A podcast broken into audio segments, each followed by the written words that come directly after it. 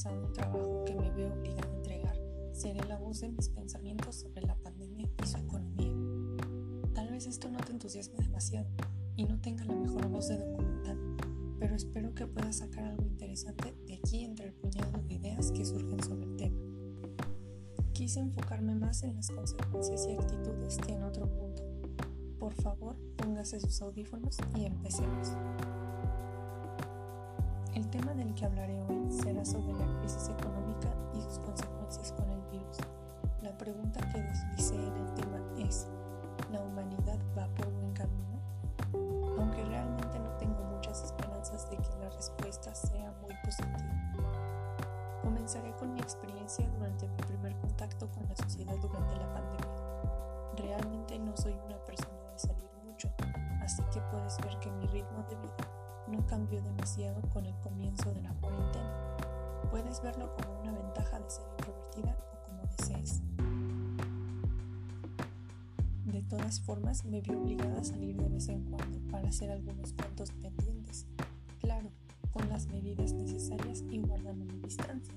Tampoco es como si quisiera juntarme con un extraño al azar en la calle. Lo primero que observé fue la clausura de varios negocios que había visto durante años en su sitio. No se hicieron esperar los carteles de se renta local y muchas personas que buscaban cualquier tipo de trabajo que les permitiera para conseguir un poco de dinero no fue la vista más esperanzadora que pude obtener sobre la situación. Al pensar un poco sobre el tema, realmente cualquiera puede llegar con la conclusión de la necesidad de un trabajo fijo. Desmenuzando un poco, daremos un ejemplo. Un negocio de panadería. Solo por ese pequeño negocio dependen muchas personas, principalmente el dueño del local, el dueño de la panadería, que en sí es el que pagó los equipos y muebles para su elaboración, el panadero, los empleados y un cajero, sin contar las familias que dependen de la persona. Realmente es un problema más grande de lo que podemos ver a simple vista. De gente que tuvieron que abandonar sus puestos de trabajo. La cantidad de personas que han perdido su trabajo durante la pandemia en México fueron 1.181.000 de empleos formales por la pandemia y la cifra sube. No es solo con el caso de los negocios, también las viviendas que van con una mala situación económica y se ven obligados a vender o rentar sus hogares o retirarse de ellos. Personas que no saben si realmente comerán ese día en dormirán.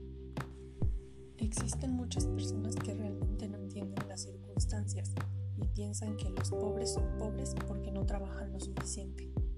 Hay personas incluso que trabajan más de 12 horas al día o incluso algunos intrépidos que obligan a algunos a trabajar las 24 horas, claramente fuera de la ley, pero realmente les afecta.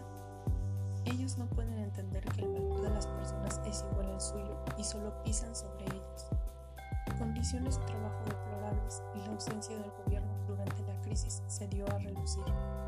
Tal vez me estoy despidiendo demasiado del tema, pero me llama mucho la atención el uso de una palabra específica, humanidad, una palabra que ya fue usada miles de veces y que incluso ya perdió su verdadero valor. El significado, según el diccionario, es sensibilidad, compasión de las desgracias de otras personas, fragilidad, mansedumbre y empatía un significado demasiado profundo para una palabra que realmente no saben valorar. Y esto viene con el siguiente punto. Junto con la pandemia inició otro tipo de pandemia, la pandemia del cinismo general. No es extraño ver a varios famosos actores relucir su humanidad entre comillas frente a una cámara con dinero de por medio y comenzar a cantar una canción que realmente de forma personal me está hartando es esta canción de pintarse en la cara como de esperanza. Sí, muy lindo y todo, pero realmente, ¿cuál es el valor de esas palabras? Es inútil en el mejor de los casos. La hipocresía de quedarse en sus casas mientras que ellos, claro, tienen todas sus comunidades y realmente no les falta el dinero, al menos pueden vivir dignamente. ¿Cómo vas a decirle a estas personas que no salgan de sus casas si realmente es imposible para ellos darse este lujo? No es como si estas personas salieran por hobby o porque el micronegocio informal sea su verdadera pasión. Está más que claro que es por necesidad. Es realmente inútil motivar con canciones si ven que la gente está sufriendo y no hace nada al respecto. Personas insensibles sacando a familias enteras de las casas